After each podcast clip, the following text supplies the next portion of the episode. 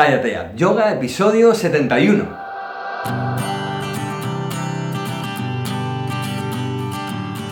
Bienvenidos a Cállate At Yoga, el podcast en el que hablamos de yoga, de la práctica, la teoría, las escuelas, los maestros, las posturas, los libros y todo lo relacionado con esta maravillosa práctica. Hablamos de yoga con los pies en la tierra, con sentido del humor, de una forma normal. Eh, soy Jorge Caballero, un practicante de yoga que también imparte clases desde hace tiempo. Hoy tenemos un programa muy interesante porque son vuestras preguntas las que me hacéis a través del formulario de contacto de la web, las protagonistas de la jornada. Como siempre, antes recordaros cállateatyoga.com y el curso de yoga para gente normal más de 300 horas en vídeo, lecciones de una hora y media con un montón de detalles en cada postura, de un nivel desde 0 hasta pues 75 lecciones que llevamos ahora, rutinas más cortitas de 15, 30, 45 minutos, más fluidas sin tantas explicaciones, pero muy muy bien diseñadas para que tengamos ahí un sabor del yoga muy especial. Una sección de alumnos donde hacemos quedadas en directo. Eh, vía web nos vemos, nos encontramos, comentamos cosas, analizamos posturas, analizamos secuencias, hablamos de un montón de cosas. Un podcast premium solo para alumnos, donde, bueno, pues ahí hay más teoría del yoga, más cosas íntimas.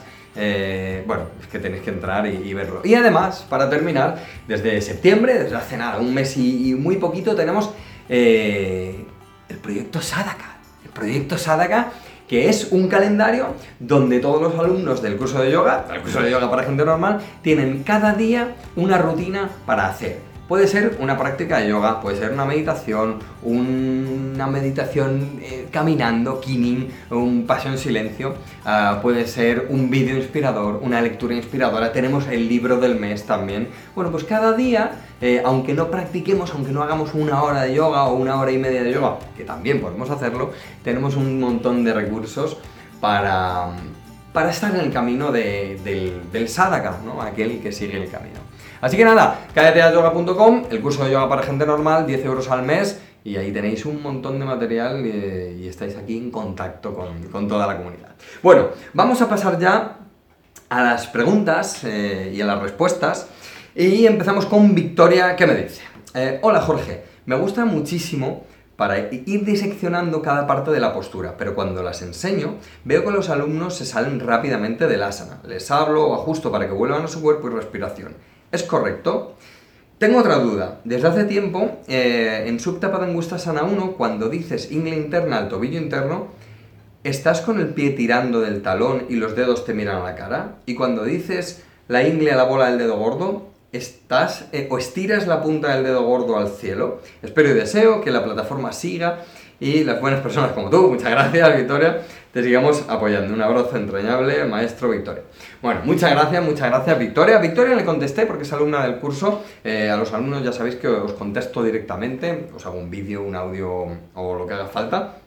Pero bueno, me ha parecido interesante traer aquí también la, pregunta. Eh, en cuanto a lo primero, cuando los alumnos se salen del, del asana, eh, sí es cierto que de vez en cuando ves que, alguien se sale de, una postura o ves que el grupo en conjunto está un poco más, más disperso. Ah, yo cuando sucede eso, creo que lo mejor es eh, comenzar a dar menos instrucciones, menos instrucciones, pero que se centren mucho en esas instrucciones. Y, y, colarles en cada, y que saboreen cada una de esas instrucciones. Es como, como pausar un momento y decirles, centraos en esto, mirad esto, fijaos cómo, está afectando a nivel energético esto, o incluso más que a nivel energético. Si es gente de muy poco nivel, a nivel mecánico, cómo está afectando, y que se centren en tres o cuatro detalles, ¿vale? Y, dejarles un, un, rato en la postura. Pero también puede pasar lo contrario, y que el grupo necesite un poquito más de movimiento y acción. Entonces, yo lo que siempre digo es que tenemos que estar muy atentos a ver cómo respira el grupo cuando estamos dando la clase. Cómo respira en general el grupo a, la secuencia que llevamos preparada. ¿Qué día de la semana es? ¿Es por la mañana, mediodía, por la tarde o más por la noche? ¿En qué época del año estamos? y ver la sensación general de cómo están. Normalmente tú estás en la misma época del año, en el mismo momento del día, y bueno, pues eh, tu, tu, clase, cómo modulas la voz y demás, se van a adecuar a ese momento, porque estás en ese momento.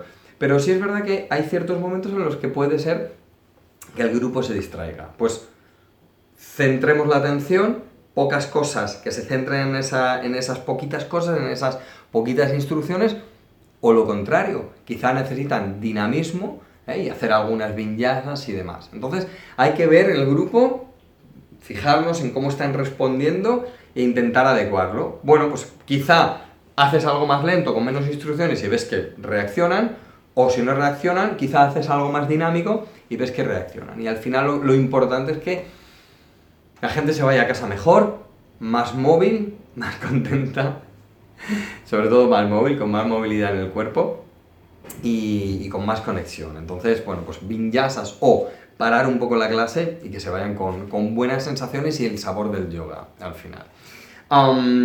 fíjate que en el curso esta semana hemos hecho dos rutinas de 15 minutos 15 minutos, hay, mucha gente, hay muchos alumnos que me, lo dicen, oye, para cuando no tengo tiempo, de 15 minutos, y en 15 minutos puedes conectar, puedes hacer algo interesante, es un reto, la verdad es que es un reto, pero si elegimos bien 4 o 5 posturas, incluso en 15 o 20 minutos la gente puede conectar enseguida. Entonces, en cualquier momento que la gente esté dispersa en la clase, en un momentito puedes cambiar un poco el, el caminito que lleva la clase y que vuelvan a esa conexión, ¿vale?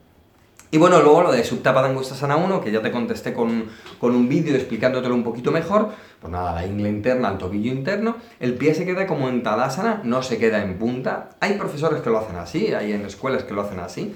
Yo te diría que mejor que se quede en Tadasana y la bola del dedo gordo no va al techo. El pie se queda como en Tadasana, como si estuviera apoyado en el techo, la estructura se abre.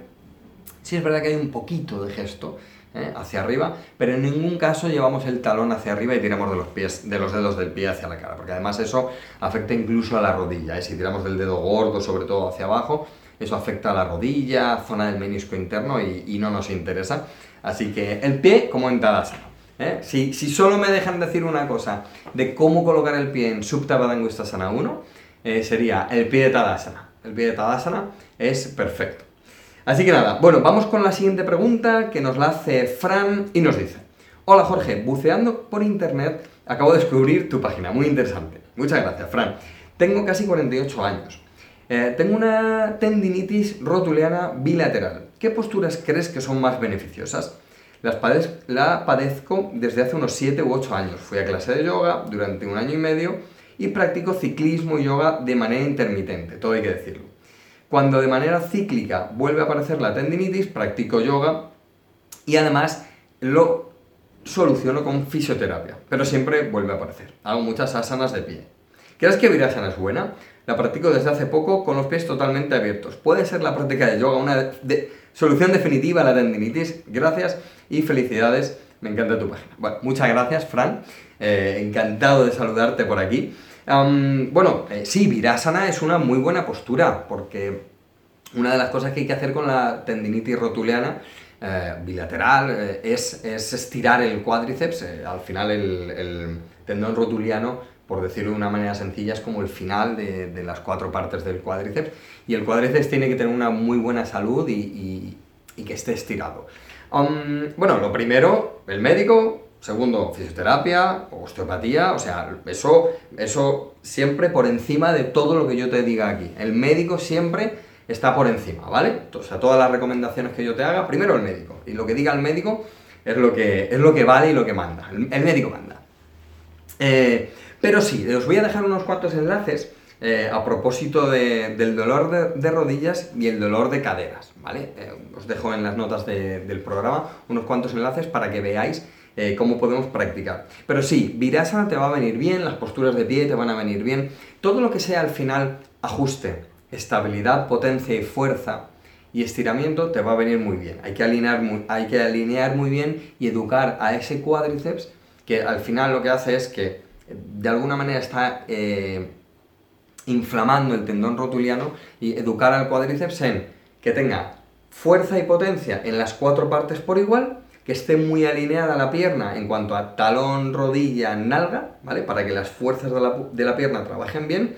Y luego sí, estiramientos específicos como los que te voy a dejar para en, en las notas, todo lo que sea estirar el cuádriceps, te viene, te viene fantástico y te viene genial. Evidentemente, y esto es muy interesante, bueno, toda la práctica de yoga te va a equilibrar las piernas, pero claro, tenemos que pensar que nosotros estamos 24 horas al día, eh, o bueno, 24 horas al día no estamos despiertos haciendo cosas, pero a lo que voy es que si tenemos, por ejemplo, hacemos ciclismo o corremos, y corremos todos los días una hora, o hacemos ciclismo todos los días una hora, y solamente vamos una hora a la semana a yoga, es difícil eh, que una hora a la semana de yoga pueda con cinco días a la semana de lo que sea. O una hora a la semana de fisioterapia pueda con cinco días de, de lo que sea, porque además es cinco días de correr o cinco días de la bici, más la higiene postural que uno tiene, más que todos los desajustes que pueden estar creando la manera de correr o la manera, ¿entiendes?, de, hacer lo que hagas, eh, todo eso lo vamos a trasladar a nuestra higiene corporal, a nuestra manera de caminar y de estar eh, en el mundo, digamos, ¿eh? a la hora de estar en casa, cocinar o lo, que hagamos. Entonces, claro, cuando hay un problema así, tenemos que ponerle más foco y quizá deberíamos estar practicando un poquito más de yoga uh, y un poquito menos de lo otro, o por lo menos compensar. La práctica de yoga te va a ayudar, te va a equilibrar, las cosas específicas que yo te voy a poner aquí de caderas o de rodillas, el, hacer virasana, te va a ayudar. Pero sí tenemos que ser conscientes de todo lo que estamos haciendo que no es la clase de yoga. Porque el yoga es muy poderoso. Asana tiene una hondura, como decía el maestro Iyengar, muy profunda. Pero es verdad que en ciertos casos, o cuando ya tenemos una edad, o tenemos una higiene postural de, muchos años que está eh, poniendo en compromiso los, los, mecanismos compensatorios del cuerpo, quizá una hora de práctica al día, o si es de una manera intermitente, no pueda con eso. ¿Vale? Entonces yo, claro, yo siempre digo, practica, practica, practica. Lo malo es cuando dices, mira, practico todos los días, estoy además de mi práctica normal, le pongo foco en esto para además hacer cosas específicas para aquello que me duele y me sigue doliendo, porque ahí ya sí que hay que revisar qué está pasando. Pero si es de manera intermitente la práctica de yoga, o solo practicar virasana no nos va a ayudar, ¿vale? Entonces hay que, hay que ponerse serios cuando, cuando hay una lesión así, ya te digo, médico, fisioterapia, osteopatía, y luego cuando hagamos yoga, pues hacerlo de una manera consistente o regular y equilibrada, ¿vale? De todas maneras, eh, Fran, yo te voy a poner, ya te digo, unos enlaces de, bueno, pues de algún post, eh, terapia de yoga para las rodillas y yoga para el dolor de caderas que te, va, que te va a venir genial porque además las caderas, cuando duelen las rodillas hay que flexibilizar las caderas y darles movilidad, ¿vale? No solo flexibilizarlas, sino darles mucha movilidad, ¿de acuerdo? Y ver cómo se colocan los pies en el espacio y demás, ¿vale? bueno, pues nada, vamos con la siguiente pregunta que es de Patricia sobre la rigidez escapular y dorsal. Muy interesante la pregunta, la he leído antes. Y me dice, hola Jorge, ¿cómo estás? Quiero hacerte una consulta. Mi problema es una molestia a nivel de las vértebras dorsales. Tengo eh, flacos o algo deshidratados los discos entre las vértebras T4 a T7. No tengo hernias, eh, pero esa zona está algo desviada hacia la izquierda eh, una muy muy leve escoliosis y los discos, como te digo, algo delgados o deshidratados. Noto eh, por todo ello una rigidez en la cintura escapular. Me cuesta el giro de los hombros y el gesto de meter el dorso, los homóplatos. Ahí comienza una, comienza una molestia como un pinchazo o pellizco en la zona de esas vértebras. Hacer ese gesto muy enérgicamente, eh, creo que el de meter los homóplatos, em, me da esas molestias en posturas como Salavasana, Sarvangasana, Daruna, Danurasana. Fíjate que, posturas tan diferentes entre sí, en casi todas. Eh, me angustia no poder disfrutar y avanzar. Ese pellizco me limita, ya que eh, fuerza y flexibilidad tengo. Pero bueno, nota, nota ese pellizco. Bueno, mi pregunta es, ¿qué otras prácticas puedo hacer para ayudar a mejorar ese gesto? Rotar hombres, bajarlos, meter dorso, abrir pecho, juntar los homóplatos, no, eso no. Eh, ¿Qué posturas o qué ejercicios, teniendo en cuenta ese problema? Te agradezco una orientación. Bueno, esto es interesante porque a Patricia le, mandé eh, unos cuantos artículos donde hablo de cosas que pueden eh, mejorar eh, pues todo eso que me planteaba, ¿no? Os los voy a dejar también todo esto en las notas del programa. Em, bueno, pues eran algunas cosas, algunas cosas son, son, solo del curso, son solo de alumnos, pero otras cosas son, son en abierto, casi todo es en abierto, ¿vale? Todo menos una cosa, todo lo que voy a poner es en abierto. Y bueno, pues era pues, cosas para el dolor de cuello, para el dolor de cabeza y, bueno, pues para, para el dolor y la rigidez escapular. Entonces se lo mandé, lo hizo y me contestó, eh, Jorge, muchas gracias por la información, ha sido de gran ayuda, sobre todo lo del cinturón de yoga, que ha traído conciencia a mi postura en la oficina, al caminar, y, y mi, mi, torso ya busca la, la, vertical, tengo a toda la familia con el cinturón, y eh, me ha mejorado muchísimo. Eh, ¿Por qué pongo esta pregunta aquí? Porque fijaos que, en cuanto yo le mando un par de cosas y sobre todo eh, lo que le sirve es lo del cinturón. Hay un post hablando del tema del cinturón y de cómo ponerlo para la cintura escapular. Os lo dejo por si no lo habéis visto, que podáis verlo. Y el cinturón, fijaos que simplemente lo que hace es que de una manera muy potente ajusta la cintura escapular. Y ajusta el descenso de los homóplatos. La inserción de estos, esos dos o tres grados que, que anatómicamente pueden, hacia el pecho dirigen la clavícula hacia su hombro, rotan el hombro hacia atrás y le dan pulsión hacia atrás y separan el hombro del pecho. O sea, casi todos los básicos que, nos pide Tadasana, el cinturón nos lo ajusta y además nos da mucha conciencia porque como la piel está ahí con sus direcciones con el cinturón, nos da mucha conciencia, nos da mucho ajuste y, nos pone en un lugar que, que enseguida la cintura escapular trabaja casi sin esfuerzo de una manera muy correcta. Entonces, fíjate, o fijaos que, la pregunta anterior y esta pregunta al final es equilibrar de una manera normal, con, la práctica de yoga normal, o dándole un poquito de extra, pues el virasana para las rodillas o el, o el cinturón para la cintura escapular, pero que en cuanto mm, metemos al cuerpo en un equilibrio, todo mejora. Y al final vamos a clase y, quizá estamos apretando mucho, apretando, apretando, no terminamos de colocar los homóplatos, se juntan mucho, eh, hay un desequilibrio y si además hay una pequeña escoliosis ya la terminamos de liar. Y con un tip de colocarte el cinturón ya. Te das cuenta de cómo funciona la postura, te das cuenta de cómo corregir o cómo colocar correctamente todo te lo trasladas a, bueno, puede ser la oficina o en casa, a estar un ratito con el cinturón, lo trasladas eso a tu práctica de yoga y todo mejora. Y todo mejora. y al final es, es, son cuatro cosas y todo mejora. Entonces, ¿en qué se traduce esto? En practicar con inteligencia. En practicar con inteligencia. En no pensar tanto en las escuelas. En pensar en, en qué podemos adaptar, en qué funciona anatómicamente en llevarlo a nuestro cuerpo, en ser inteligentes en la práctica. Y no es que no hacer caso a las escuelas, a lo mejor os diría hacer caso a todas. ¿Sabéis? A todas. Si es que todas están tan bien y todas nos nutren tanto que lo quiero todo, yo lo quiero todo. Y cuando me duele aquí, pues no sé qué escuela me va a dar un tip y un truco para esto y me va a ir genial, me va a dar conciencia y salud. Y otra a lo mejor para otra cosa. Así que nada, bueno, el cinturón. El cinturón del maestro Yenga que le ha venido genial a, Pilar. Así que, bueno, pues me alegro, me alegro, me alegro muchísimo, me alegro muchísimo. Eh, Patricia, ¿no, Pilar? Patricia, me alegro muchísimo. Bueno, eh, vamos con Pilar, que por eso me he liado, eh, que también, más que una pregunta, es, es, algo que comparte, es muy cortito, pero me gustaría compartirlo con todos, por si a otra persona también le sirve. Y me dice, hola Jorge, después de un viaje tuve una crisis de quedarme rígida, rígida de la lumbar, me habla.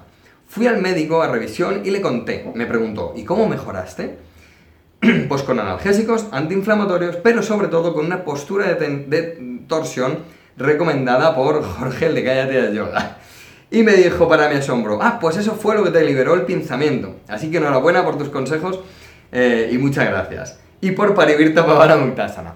¿Por qué pongo aquí? Bueno, muchas gracias Pilar, em, alumna del curso. Eh, ¿Por qué pongo aquí esto? Pues porque Pilar tenía una crisis lumbar y hizo mucho yoga, practicó mucho, pero sobre todo le sirvió el Parivirta Pavana Muktasana, que os lo dejo en las notas también del programa, y es un vídeo en abierto para que lo veáis todos, es una torsión que se puede hacer en la manta que alivia muchísimo el dolor lumbar, alivia muchísimo la tensión lumbar y la rigidez lumbar. Es que con una postura, que además no hay que hacer nada, solo hay que colocar bien las mantas, entrar bien en la postura, eso es lo único que hay que hacer. Y luego te quedas un rato, te quedas 3, 5 minutos y haces una o dos veces por cada lado y se va creando espacio en las articulaciones entre las vértebras, se va quitando la tensión muscular, se, se va moviendo, se va estirando y es fantástico. Así que quería exponer aquí esto, este comentario que me hacía Pilar hace unos días para si a alguien le sirve, pues, pues nada. Eh, os lo dejaré, como os digo, el vídeo en, en las notas del programa. Y vamos con la última pregunta que nos la hace Irene y nos comenta. Hola Jorge, he escuchado tus 70 audios. Pues ahora te toca el 71 con este. Llevo haciéndolo desde marzo de 2018. Muchísimas, muchísimas gracias. por causas personales decidí que necesitaba algo que me ayudara a seguir adelante y encontré el camino del yoga a través de Pila, una profesora que da clase, una clase semanal en un gimnasio. Pues mira, me, alegro, me alegro muchísimo. Eh, ahora me han detectado artrosis degenerativa en las cervicales y he recomendado hacer pesas para reforzar alrededores de las cervicales. Voy tres días a la semana al gimnasio, hora y media más o menos. Uno o dos días hago karate o karate, nunca he sabido cómo se pronuncia alguien, me lo puede decir, karate o karate. Karate Kid o Karate Kid. Es interesante esto. Si alguien me lo dice, por favor. Ya me he perdido. Eh, no, hago dos días karate y también práctica de yoga diario a las 5 y media de la mañana. 12 vueltas del Surya Namaskar, 10 minutos de meditación y tres veces más o menos una tabla de 20 asanas. ¡Wow! Pues es muchísimo eso. Estás un buen rato. La pregunta es, ¿puedo seguir? La pregunta es, ¿puedo seguir con los deportes que hago o algunos es o algunos contraproducente al yoga? Quiero que me he extendido demasiado, no, para nada. Eh, espero eh, me perdones si es así, muchas gracias de antemano. Eh, bueno, Irene, fíjate que yo no diría que ningún deporte que haces es contraproducente oh, al yoga, pero sí te diría que, que, intentaras encontrar un equilibrio a propósito de lo que haces. Fíjate que todas las preguntas de, hoy, de esta semana, van un poco dirigidos a, a, equilibrar aquello que hacemos eh, fuera o incluso en la práctica de yoga. Entonces, eh, el médico te ha dicho que refuerces eh, la zona cervical y la zona dorsal, está muy bien. Yo creo que deberías buscar cosas más de crear espacio, también de fortalecer, pero de crear espacio y el yoga bien hecho y bien equilibrado, con una buena práctica de asanas, te va a servir, porque va a poner fuerte, eh, le va a dar estabilidad a toda la zona de cervicales y, dorsal y le va a dar mucho espacio articular. Entonces, céntrate en el yoga. si haces pesas, que, que pregúntale o comenta con algún entrenador si lo estás haciendo correctamente, porque puedes estar levantando pesas de manera incorrecta y estar eh, aumentando el daño que te puedes hacer con esa, con esa artrosis. Y, mm, y bueno, en la práctica de karate igual. Es, es lo, que, lo que comentábamos antes, ¿no? De, de cuidar todo lo que hacemos, eh, que no es el yoga, y que, y, que luego la práctica de yoga sea equilibrada. Entonces, Igual, Surya Namaskar, 10 eh, minutos de meditación y 3 vueltas más o menos en una tabla de 20 asanas. Intenta que sean diferentes. Eh, intenta hacer el Surya Namaskar no al principio, sino al final, porque quizá necesita tu zona cervical estar más, más preparada, porque quizá entras al saludo al sol y muchos, los, muchos profesores lo utilizan como una, como una manera de, calentar, entre comillas pero hay gente que necesita muchas cosas antes de poder hacer Surya Namaskar. En Surya Namaskar hay todos los movimientos y por eso las bondades, ¿no? De que hay flexión, hay extensión y demás, pero claro, tú tienes un problema cervical. A lo mejor necesitas colocarte el cinturón que antes comentábamos, ¿no? De, de, de, de quién era, de Patricia. Eh, necesitas hacer la meditación antes con ese gesto, hacer un par de torsiones, mover un poquito el cuello o incluso hacer algunos estiramientos específicos de cuello eh, antes de ponerte a hacer las, las series del saludo al sol, del Surya Namaskar. Y luego esas 20 asanas ¿no? que haces, pues que también que vayan equilibradas, que vayan cambiando en, en, los días o en las semanas que lo hagas, Porque si no, si solo hacemos 20, Surya Namaskar y las mismas 20 asanas, no nos va a servir de nada. A ver, bueno, sí, sí nos va a servir, pero cuando hay una lesión hay que tener mucho ojo y, tenemos que tener mucho cuidado con lo, con lo que hacemos. Entonces, mm, busca el equilibrio. Yo no te diría que nada es contraproducente a lo que hagas del yoga, pero sí que mires si estás haciendo las pesas correctamente, si estás haciendo el karate correctamente, pregúntale a tu profesor, pregúntale a tu entrenador si no hay nada que te, que te esté perjudicando para esa zona y cuando te dediques a, hacer el yoga, que sea una práctica equilibrada y que tampoco te, te perjudique a, ese, a, esa, a esa zona. Claro, a mí me pregunta un amigo y le contestaría, mira, es que yo solo hago yoga. Si, tengo, si tienes una lesión, yo haría yoga y una secuencia específica o unas secuencias específicas para eso. Pero claro, yo sé que la gente hace muchas más cosas. Yo no te voy a decir, deja de hacer todo lo que haces y haz yoga. No, para nada. Y mucho menos cuando el médico te ha dicho que hagas por fortalecer esa zona, de caso, ¿no? Lo que decíamos antes. Pero intenta que sea equilibrada tu práctica de lo que sea y el yoga, únelos y, bueno, y deja el yoga para el final, en el día si quieres, para quitar toda, toda la tensión que quizá te pueda... o haz la práctica tuya matinal, pero déjate algo para el final, para quitar tensión de esas pesas o de ese karate y crear espacio articular y que sea lo último del día, esa, esa movilidad y ese, y ese espacio articular. Y nada más, hasta aquí está todo. Os voy a dejar todos los enlaces de, todo lo que he mencionado, para el cuello, para los homóplatos, la dorsal, para las rodillas, las caderas. Os lo voy a dejar todo en las notas del, programa. Si estáis en YouTube, os dejo también los enlaces para que podáis visitarlo. Y nada más, eh, os recuerdo que me podéis hacer llegar las preguntas al formulario de contacto de la web, que las pasaremos al podcast. Ya sabéis que de vez en cuando hago estos vídeos, hago estos programas de preguntas y, respuestas. Espero que me sigas acompañando en este pequeño y humilde viaje de yoga y que podamos seguir aprendiendo todos juntos, porque al final ese es el objetivo del yoga y de la vida. Eh, os espero en los comentarios de la web y os animo a apuntaros al curso de yoga para gente normal y os unáis a esta pequeña comunidad de sadhakas, de yogis y yoginis normales que estamos creando en callatealyoga.com. nos escuchamos en el próximo episodio, espero que tengas más salud que estés cerca de las personas que amas y que te encuentres seguro y en paz. Namaste.